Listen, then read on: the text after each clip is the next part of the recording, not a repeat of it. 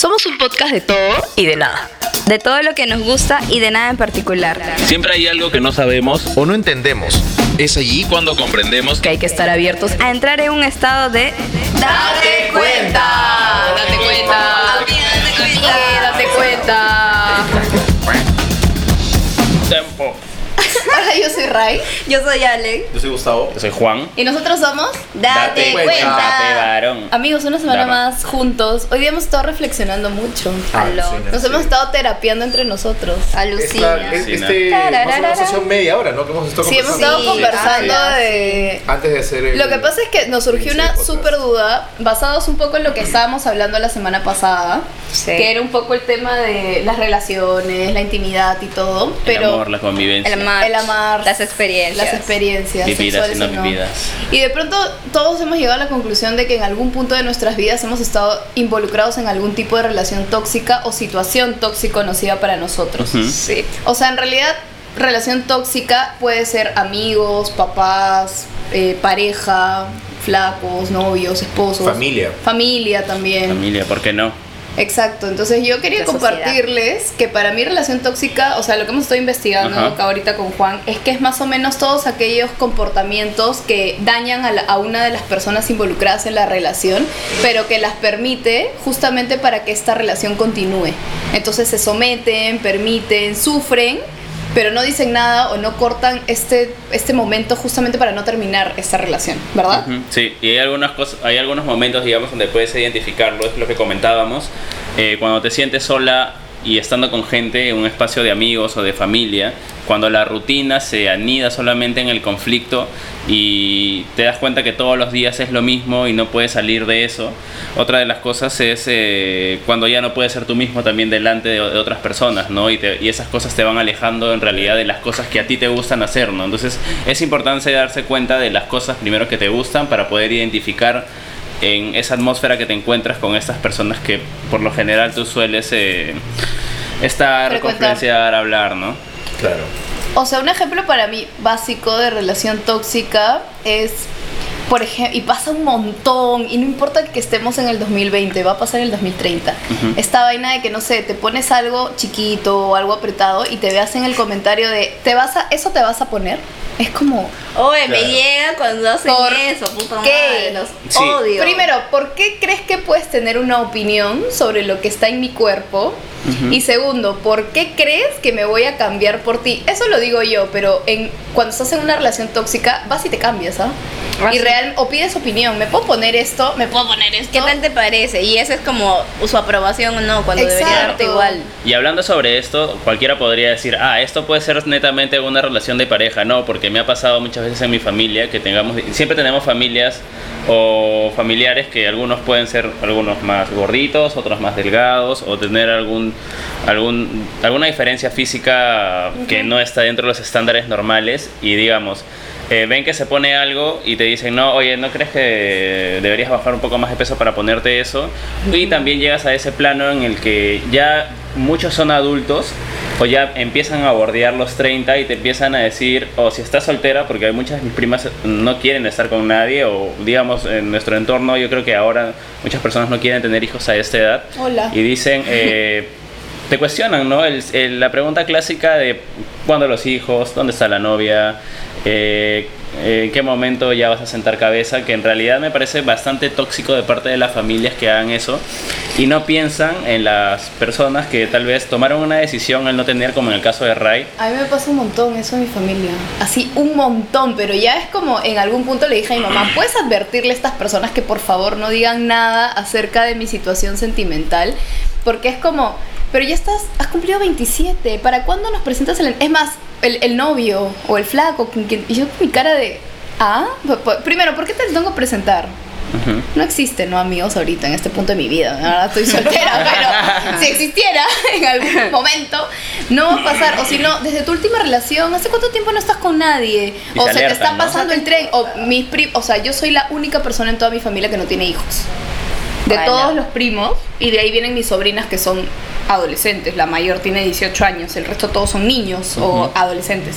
Entonces siempre es como cuando nace un niño en mi familia y lo cargo y me tomo una foto así súper... Te sienta. No, Te queda. bien. Ay, ¿Para Dios. cuándo, ah? Te queda bien, o sea, obvio, porque es una bebé linda, ¿no? Por eso me quedará bien, pero no entiendo el comentario más allá o cosas como ¿para cuándo el enamorado? o se te está pasando el tren, o si no me dicen, pero igual si ya ya pues si aunque sea trae la enamorada, y what?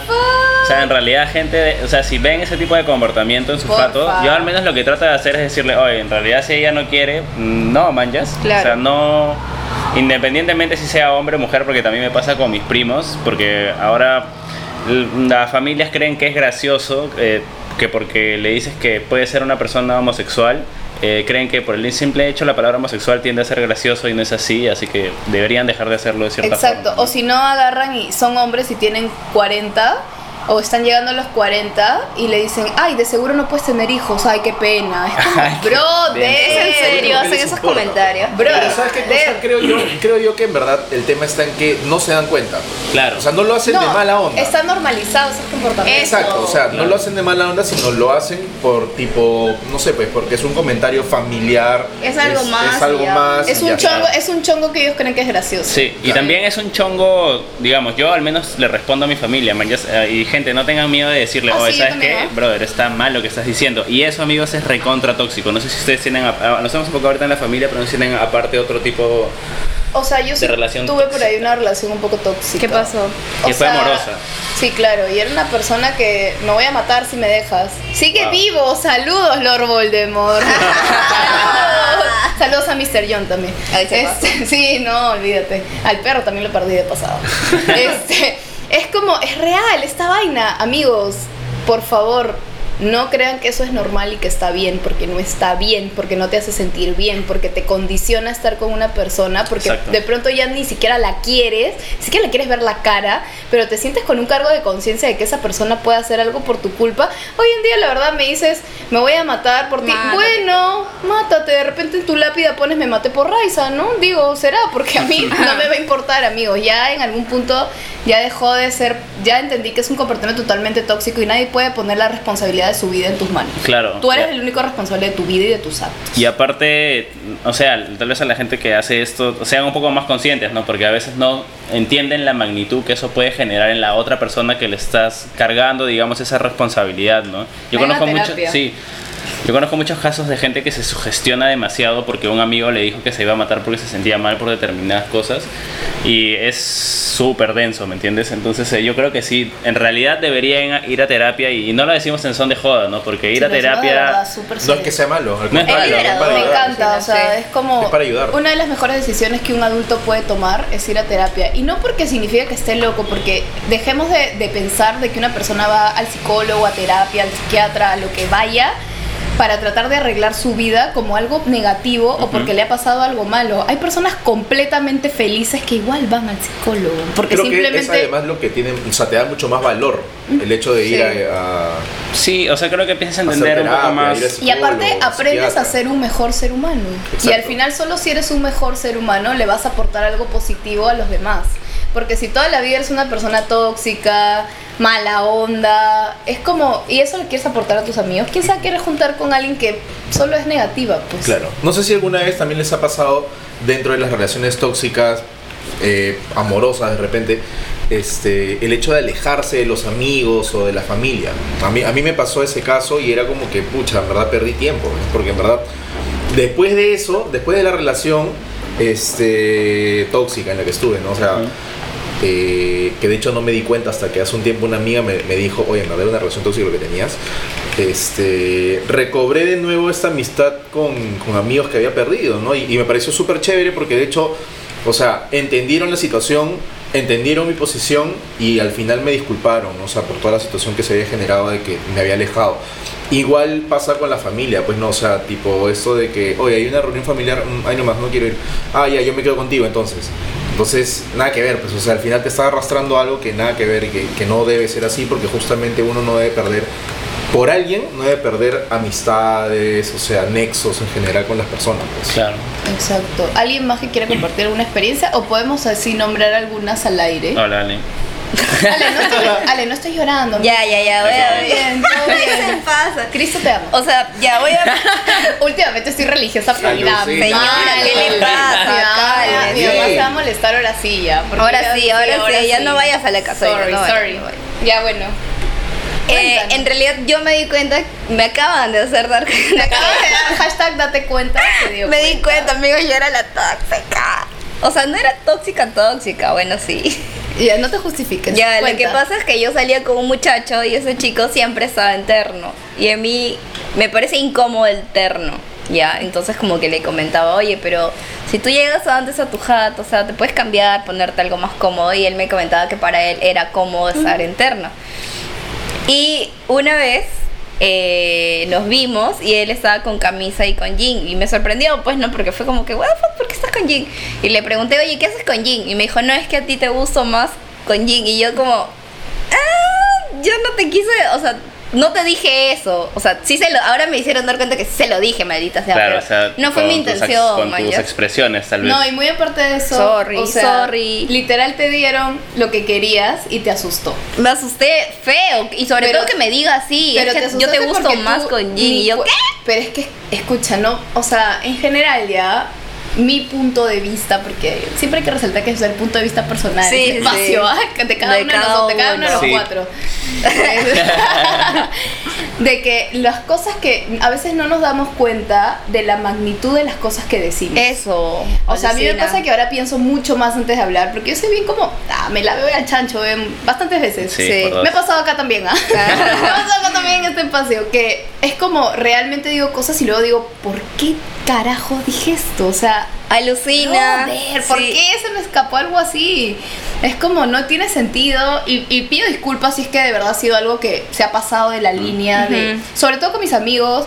O sea, y con mi familia también siempre pido disculpas, o sea, siempre converso mucho de lo que ha pasado, pero sí siento que a veces lo que uno dice, no necesariamente porque tú lo estás diciendo, significa que esté bien. Está bien. Y dos, no porque tú dices algo significa que las demás personas van a cambiar su comportamiento. Exacto. Exacto. Y yo Porque- creo que uno debería de pensar cómo le va a impactar lo que le dice a la otra Exacto, o- persona. O, esto, el tema de la empatía, ¿no? Eso, sí. Como si a ti alguien viene y te dice, o sea, tú preguntas, ah, ¿cómo qué tal mi falda? Y tú respondes, ah, mm, ah, es como, ¿qué te sí. importa? Di qué linda te ves, amiga, porque de repente esa amiga le ha costado mucho trabajo poner esa falda. Alucina que esta semana con un amigo dijimos eso, oye, no sé qué cosa le dije yo y me dijo, oye, lo que me acabas de decir me ha dolido. Exacto. Y yo como que, pucha, ahora yo le de joda le dije, quiero que te des cuenta que a veces tú también me dices cosas que me duelen. Y me dijo, ya, escúchame, vamos a normalizar esto de decirnos en qué momento nos jode cuando nos decimos... es-". Y dije, pucha, qué bacán poder llegar a ese nivel y, y poder tener esa confianza, man. E igual, es- toda esta semana he estado como que, gente, por favor, no me moleste, quiero estar sola, quiero mi espacio. Y es bacán poder decirlo, man, porque Claro. no siento la presión de gente sobre mí, entonces... Es como, yo Liberador. no siempre quiero ver a personas, en verdad. A veces mi cuota de sociabilización Ya que es soy súper ¿no? sociable, Sí, ya verdad. es el Soy súper sí. sociable, yo siempre me puedo reír así montón de personas, el chongo y todo, pero a veces no, no me dan ganas de, de- de- de estar en esa situación. Y siempre es como, esta semana no, o no te puedo ver, o no.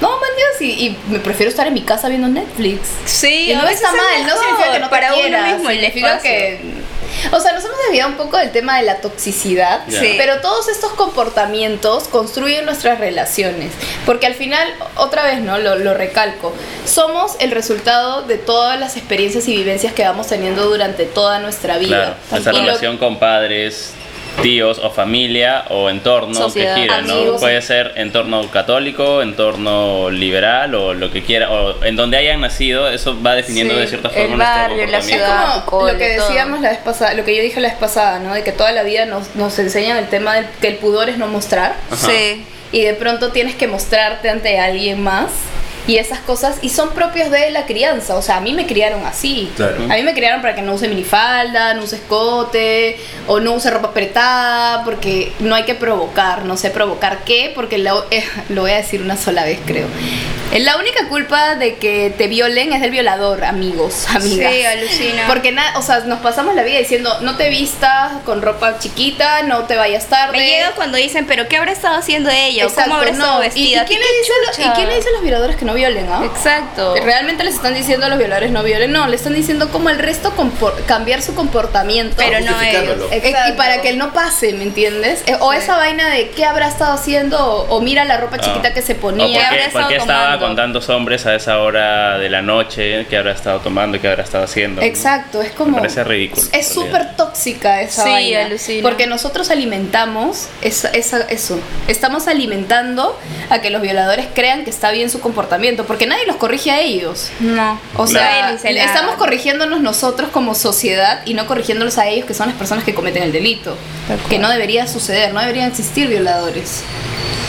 Sí. Ray, creo que tenías un dato importante que dar. Sí, sobre, la temporada, el capítulo el pasado. ah, sí, lo que pasa es que la- el capítulo pasado dije que te contagias de SIDA. No, amigos, te contagias de VIH, que es el virus.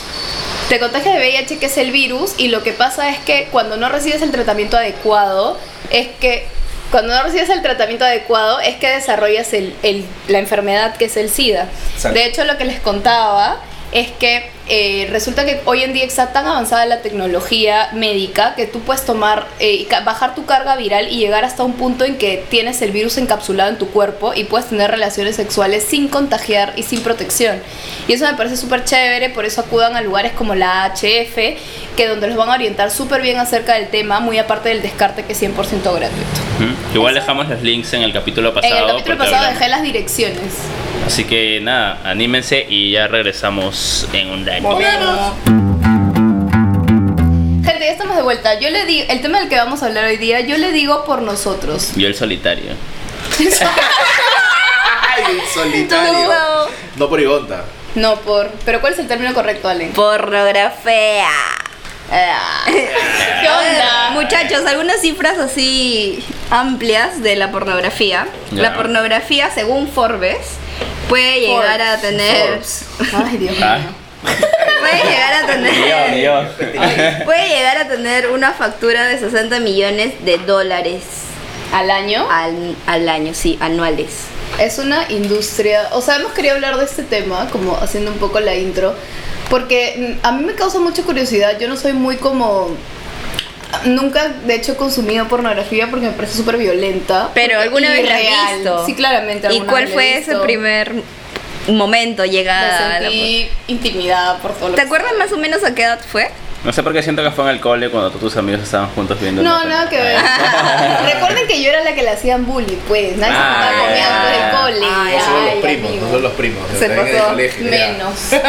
No sé, pues que habrá sido 10 y 14, 15 años. ¿Alguna vez alguien dejó abierta una página en una cabina por, de internet? Ya. Fui como a los 12, así, más o menos. Claro, claro, como a los 12 que iba a A la cabinas de mierda, internet. cada vez baja más. Sí, no, fue como a los 12 que iba a cabinas de internet y dejé abierto y fue como, ¿qué estoy viendo? Ah, ok.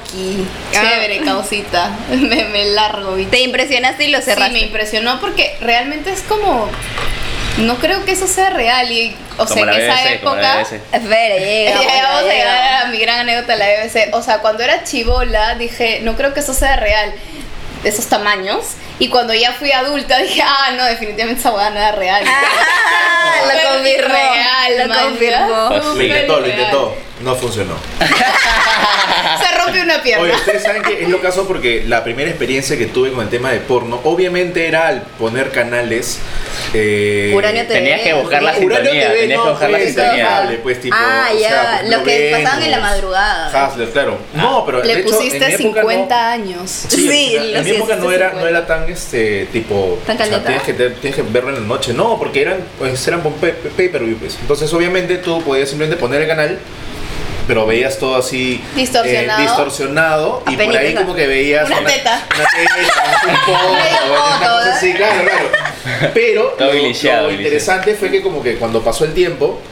Esto me acuerdo que era como que medio el tabú, porque bueno, yo no tenía cable en mi jato. Ajá. O sea- ¿no? Entonces era medio tabú justamente porque nos juntábamos en la casa de un pata a estudiar, nos quedábamos boleteados, por A ejemplo. estudiar, Y era, como que, y era como que por ahí, como que, oh, ¿de qué hay que poner porno? Eh, ya. entonces- de chongo, man, ya, de chongo de ¿por qué no ven la cara de Gustavo? Súper pero súper seria diciendo esto es irreal. Y no me gustó. Ya, dale, El chongo era de que en la casa de mi pata, en la parte de, de- de atrás, en el jardín, él tenía como una especie de cabaña. Así, literal como una cabaña. Ya. ¿Por qué Esto, se- está volviendo la porno. Sus amigos Y en la ricos, cabaña, Y sacaba una cámara. tenía, cosas de, de su jato como si Sacó fuera un una almacén. cámara. Su caballo, sacó su Era su caballo. Tenía sus cosas así y obviamente, por ejemplo, su vieja mandaba los juguetes a esa cabaña. Ya. Ya. No, no, no, Ah, ya. juguetes en general, pues. Entonces, el Tenía chongo era de tantos que, lo guardaban lo, lo que ya no Alucina que usaban. sí, en verdad tenía un montón de juguetes de Star Wars, tenían naves y Ah, cosas ¿Qué? grandazas, eran bien chéveres. Te gustaba Entonces, obviamente íbamos a, amigos a la- a la ricachones. cabaña y por ahí como que en algún momento rebuscando cosas encontrábamos este, cintas en VHS. De su papá. De su viejo, su hermano que sería, de su viejo, de su hermano, hermano. porque tenía un hermano mayor. Entonces alucinábamos eso y, un- y como que un día pusimos y puta, nos pusimos a ver HD. porno y era como que, oye, ¿qué es eso? Oye, ¿qué? Ah. Y ya, pues fue lo caso. Y ahí ya lo veías así. No, distorsionado. él dice Yo me acuerdo que mi, yo me acuerdo que mi mamá, o sea, mi 720, mamá se dedica a la medicina y tenía un, o sea, libro, un libro de Kama Sutra que estaba todo forrado de negro, más o menos, en- dentro de la libro librería. negro de la Entonces un día me sexualidad. puse a, le- a ver y decía, ah, Ox, ahí ya era más chivola, pues 8 años, 9 años, 10 años. Dios y veía mío. y era como, Se pasó. ah, ya, ok, cuánta flexibilidad esta persona. ¿Cómo se pueden doblar así? ¿Cómo ahora se su libro, logra? ahora es su libro de cabecera. Está con check, está con check, está con check. Oye, amigos, eso es Señor, si escucha esto es, es mentira, es broma. Da calambre. Se te boca. plátano. Ahora, yo siento que a los hombres sí nos pasan huevadas raras con el porno. O sea, que la- al menos la primera vez, yo recuerdo que. No, no, ¿Estabas era, no era porno, pero yo. Me acuerdo que una vez todos mis tíos se juntaron para ver eh, Pantaleón y las visitadoras en ese tiempo que se estrenó y era chivolazo. Ya. Y eh, nos encerraron a todos los primos en un cuarto. Y puto, cuando te hacen esa huevada, tú terco, pues vas si quieres ver, man. ya. Algo está pasando Claro. y no quiere que yo Claro, claro. pasando. Entonces ahí fue la primera vez que vi poto. Poto. Traducción al poto. Va el poto aquí. Un cartel pegado en la puerta. pues. Un poto. Y después, eh, yo me acuerdo que muchas veces mi familia se iba de, de fiesta y me dejaban siempre al cuidado de la casa con un primo mayor siempre. Ajá. Entonces yo me hacía el huevón que se quedaba jato y mi primo era el que veía porno. Entonces eh, Claro. yo me acuerdo que ya sabía que el huevón veía porno, pero no me había, nunca había visto, pues, ¿no? porque o me quedaba jato o hacía otra huevada. Y Ya. hasta que hubo una vez en el que me empecé a asomar de- por la puerta de mi cuarto y el huevón estaba buscando no sé qué mierda, porque hay algunos eh, cables en el que tú tienes que sin- sintonizar el, sincronizar el porno para que vaya- lo vas moviendo y la vas viendo más clara o no, man. Claro, claro. Ah, la mierda. Sintonizador, claro. La Claro, teta se ve más clara o más oscura. Claro. Ah, ya. No, chueca, chueca o. Y esa fue una de las primeras veces que vi porno, man. Sí, Maña, Esto, literal, somos bien antiguos, ¿ah? Porque esto es la vida antes del... O sea, el porno... Claro, antes del internet. O sea, no, lo mío no. fue una experiencia ahí en internet que es moderno. La porque- primera vez que yo vi también fue en internet, alucina. ¿Ah, sí? Obvio, porque mis amigos yo me juntaba en el cole. Es que yo eso fue chivolazo, pues tenía que 11 años, man. Yo también, fácil. No, 12 yo tenía que fácil 14. Yo paraba Ah. con, con chicos. Entonces ellos hablaban, pues, y yo no entendía de qué diablos hablaban. Claro. Y era como De que no me entraba. Poligonta, Se pasó. Me entró la curiosidad. Y entonces un día yo estaba ahí, había una compu en mi cuarto, creo que era, no me acuerdo dónde era. La cuestión es que yo entré a la compu y ahí Está con todas las páginas pegadas. tic tic y empecé a ver y yo como ¿qué es esto? ¿Qué y ya, y ya, pero sí, como dice Ray, para mí también fue como que what the fuck, ¿es posible? Y bueno, sí, pues no, ahora la realidad es otra, ¿no? Pero pero Ahora, ahora Pornhub más puso este, gratis el, abierto su, su plataforma para El 14 de febrero. Claro, la premium. Eso es sad. Eso es muy Pero, por- eh, pero ellos también Pero habría que verlo incentivan, mañas, porque si tú creo que te grababas vestido de panda con tu pareja y lo subías, mm, creo que contribuía. Ellos daban un, un porcentaje de dinero para, para salvar el- a los pandas. Los pandas. Sí. Man, ya. Ala. Qué chévere. Qué Alucina chévere. que ese tipo de Responsabilidad páginas social, pues, como. Alucina. a- alucina que este 3.0. tipo de páginas como YouPorn Real time marketing. pueden tener como 800 millones de personas que entran mensualmente Ajá, el dato. a El dato de El cine. 800 millones de personas entran A a, nivel- ver porno a nivel mundial. a nivel mundial. Sí. ¿En un mes? Eh, día. sí, no, en el mes. Ay, y también, otro dato que me pareció así súper hardcore es que el 50% de los huéspedes que acuden a un hotel eh, en todo el mundo piden al menos una película porno. Ah, sí. Ala. Yo es he como un incentivo, no sé, raro. Menos. Sí. Nunca he pedido, Lucina. Nunca me llamaba la atención. Pero acá. Ese es para hacer el delicioso en solitario, definitivamente. Ah, crees? ah. Definitivamente. Pero ir a un hotel para Ah, estar solo y ver porno. Pero pucha, imagínate que eres, no sé, Fácil es porque- una persona que viaja un montón y ve una vez al mes a, a una pareja, entonces, Claro. o sea, no ve lo que sea. Puede ser. Y el resto del mes, ¿qué? Puede Se ser. pide su delicioso delivery. Se pide su delicioso para ir solo. Bueno, hay una es. cuenta, hay una cuenta en, en Instagram que se llama Te los recomiendo. Ah, sí. Que es muy buena de hecho, porque te da recomendaciones y De feedback hoteles. De, de hoteles. Ya. Este, De telos, y bueno, en la, realidad, la- porque la son ide- telos. la idea más o menos, la dinámica de esta pareja que siempre va a hoteles es porque el chico trabaja, eh, me parece, en provincia. Entonces, siempre cuando viene a Lima, eh, tiene que, no, no, no va a su casa, pues, sino la, la empresa le paga un hotel. Entonces, Alucina él que yo tenía entendido que el- la pareja, pero son una pareja de chicos.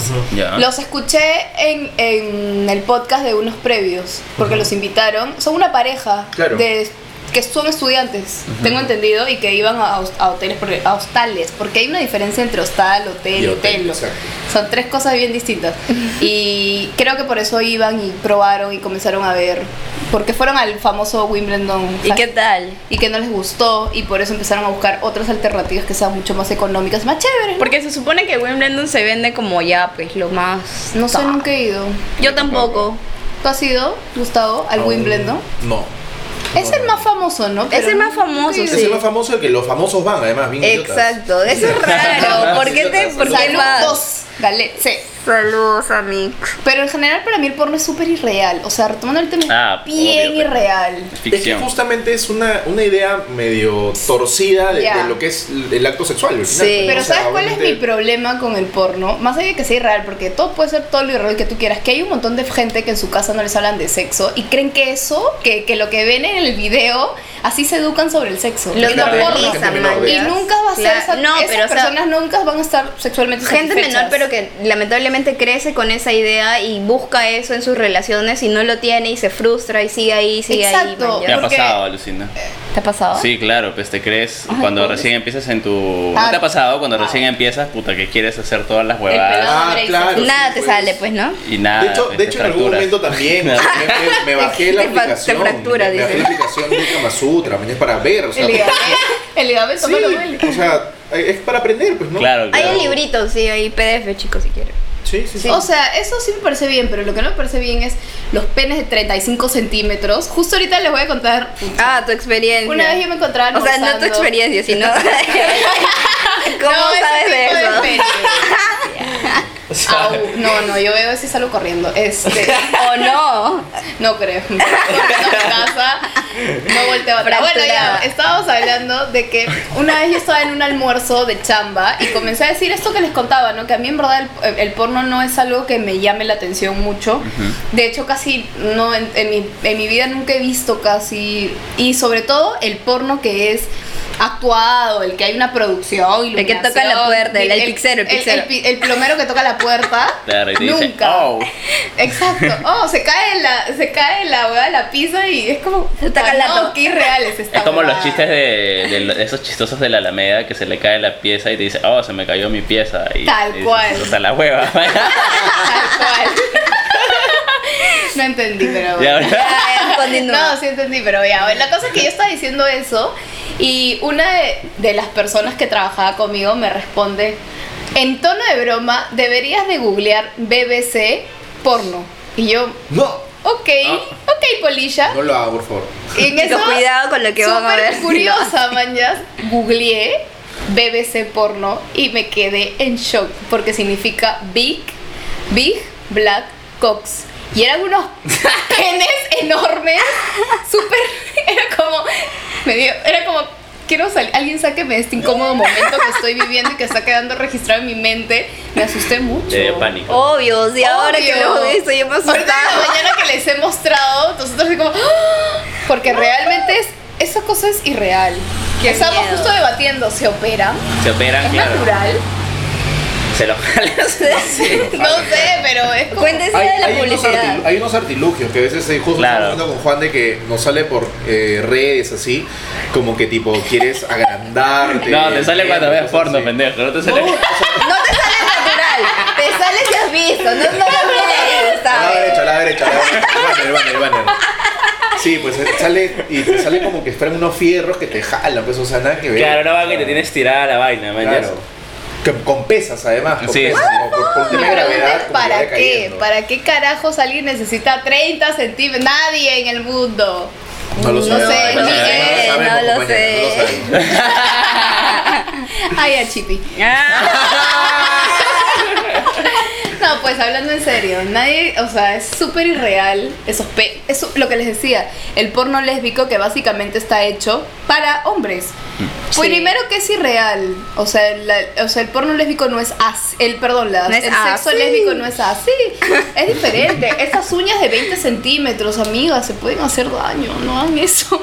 De solo pensarlo para mí es como, "Ta, no, esta vaina no es real. O sea, yo creo que sí, y además que el hombre siempre como que está idealizando la figura de cómo debe ser la mujer y cómo debe comportarse la mujer. Y, pero ¿y quién habla de cómo debe ser el hombre? ¿Cómo debe comportarse el hombre? ¿Cómo debe moverse el hombre? ¿Cómo, no sé, en general. Claro. Todo gira en torno a la Al mujer y, y, y, y cómo se... la Incluso... pornografía es bien propia del machismo. Sí, incluso Total, en la misma industria, ¿no? O sea, lo que comentábamos es que... eh, Que no había muchas prefieren- directoras mujeres. no, y que prefieren eso a, a las debutantes. Ah, ¿no? Y que también les pagan, los ingresos son súper altos por eso, que están dos años como más en la industria y luego ya se retiran. ¿Y qué hacen cambiar. cuando se retiran?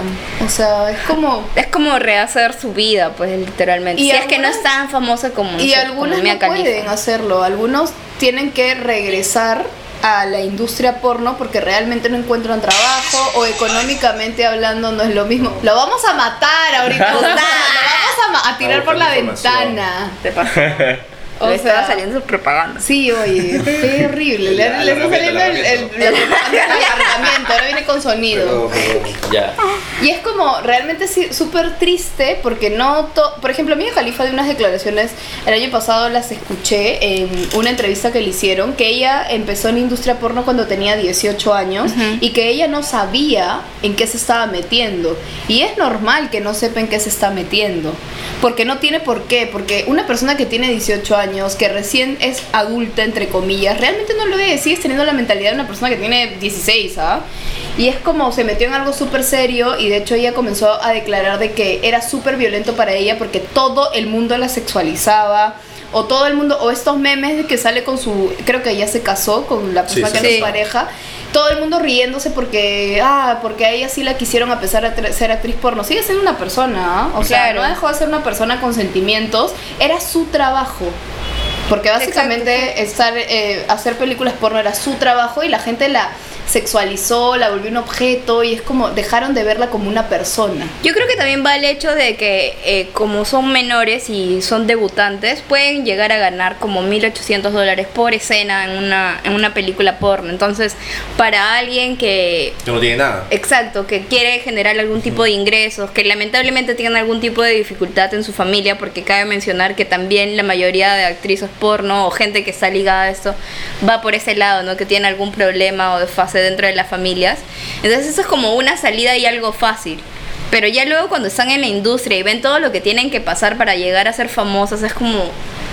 Ya no hay vuelta atrás, literalmente no hay vuelta o sea, atrás. la Es gran súper mayoría fuerte. está operada, por ejemplo, los senos, el trasero, Sí. y un montón de arreglos estéticos, las extensiones, porque eso te venden, te venden esta rubia de metro Con 80. tacos. ¿Quién tira con tacos? Exacto, y con unos tacos más incómodos. Brother. con. Sí, No, cómodos o si no eso lo que Maquillada, parece súper pues. pervertido es la, la persona que es súper grande el hombre que es súper grande y la mujer que es súper chiquita me parece perturbador las veces que me han contado eso es como ¿Por qué hacen eso? No entiendo. O sea, igual hay, hay, hay varios tipos, como el que te comentaba, que la tratan a las mujeres como si fuesen perros y las amarran. y eso es como. forma. What the fuck? Hay, o sea, dentro de la industria hay muchas. eh, muchos tipos, pero lamentablemente siempre apunta a lo que decíamos, pues Y no a la mujer, a minimizarla, siempre- a tratarla como un objeto. siempre es la la falta de ver a estas personas a estas mujeres como seres humanos Ajá.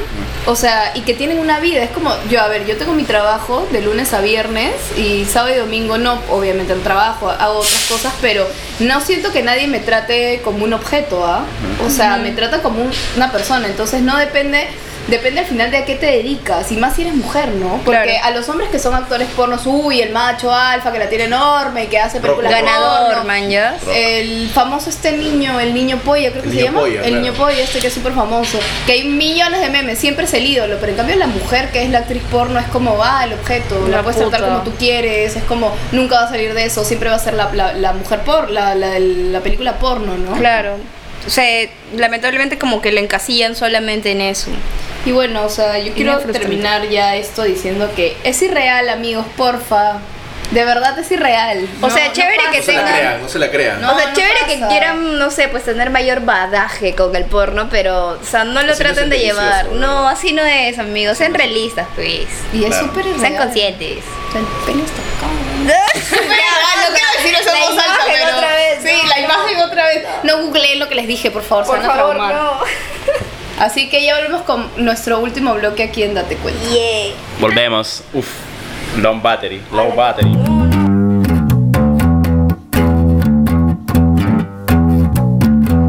Bueno, y regresamos con las recomendaciones, queridos amigos, eh, podcast escuchas. eh, y bueno, quiero recomendarle eh, un evento de la- del Teatro Nacional que se llama Afuera Fest, que es un festival de música que se hace en el, el teatro, en la terraza del Gran Teatro Nacional. Yeah. Y es totalmente gratis, así que anímense a ir porque está recontra chévere. Eh, han pasado bandas, han desfilado por ahí eh, Barrio Calavera, Plutonio de Alto Grado, DJ Chuchupe este jueves Chuchupe. pasado, Liberato Cani va a estar este 27, la- el colectivo Circo Van va a estar el 5, de, Colectivo Circo el Band. 5 de marzo. Cumbia All Stars va a estar el 12 de marzo, Difonía va a estar el 19 de marzo y van a cerrar estas sesiones de Afuera Fest eh, con Cosa Nuestra y Tito Manrique el 26 de marzo. Y eso empieza desde las 2 de la tarde, eh, es totalmente gratis. eh, el link eh, lo tiran o lo lanzan 7 días antes de, de, de que sea el concierto, así que pueden eh, sacar sus entradas en Join Us y vayan, pues, porque está bien chévere. Aparte, pueden conocer música nacional eh, interesante. Buenazo. Al menos lo que, el que se viene es Liberato Cani, que hace eh, rap en quechua Ah, bravo. y aymara, así que pueden ir a escuchar un poco de las líricas andinas. Yo retomando el tema que acabamos de ver del porno, quiero recomendarles dos eh, documentales. El primero es After Porn Ends, que está en Netflix, Ajá. que es justamente narra la vida de las personas y de las sobre todo mujeres que ya salieron de la industria por, del porno y cómo son sus vidas después. Y ahí es donde les comentaba que muchas tienen que regresar a pesar de que ya no quieren estar en ella. Y es súper chévere porque te muestra este lado más humano después de sexualizar tanto a las mujeres que están en la industria, ¿no? Y el otro es Hot Girls Wanted, que es acerca de estas debutantes de las que conversábamos con Allen y te muestra de qué trata eso, ¿no? Y es un súper documental porque te muestra la cruda realidad de muchas chibolas que son sub chicas, que son súper jóvenes, 18, 19 años, que se meten en la industria pensando que es de cierta forma y ves cómo la vida de ellas va cambiando conforme va avanzando este documental porque muestran bastantes partes, desde que llegan a un lugar determinado hasta que ya hacen su primera película y es como, es realmente bueno para darse cuenta. Interesante. Miren, eh, yo he encontrado en esta semana este, que el Ministerio de Educación ha sacado unos podcasts que Ah, se man, llaman. Relatos Peruanos. Y son muy interesantes, en verdad. Ahorita han colgado dos todavía, Ya. pero son buenazos porque son, eh, o sea, celebrando la lengua, lo- el Día de la Internacional de la Lengua Materna. Y están obviamente locutados en idiomas este, andinos o, no, o de la selva. No, no, en verdad no sabría decir exactamente cuál es cuál pero son dos historias hasta ahorita que han colgado, que es El Sabio, Lequecho y El Cuento de las Almas. Y están muy buenos, están primero narrados en el idioma original y obviamente después, casi a la mitad del podcast, lo narran ya en castellano para que uno lo pueda entender, no el que no habla la lengua Ah, materna. ¿no? O Así que son personas me lo han buenazos. recomendado. Sí, el Ministerio de Educación eh, bien, bien eh, haciendo esta, este fomento de, de la cultura. Esta movida. Además en podcast. Está en Spotify, chicos, por si acaso.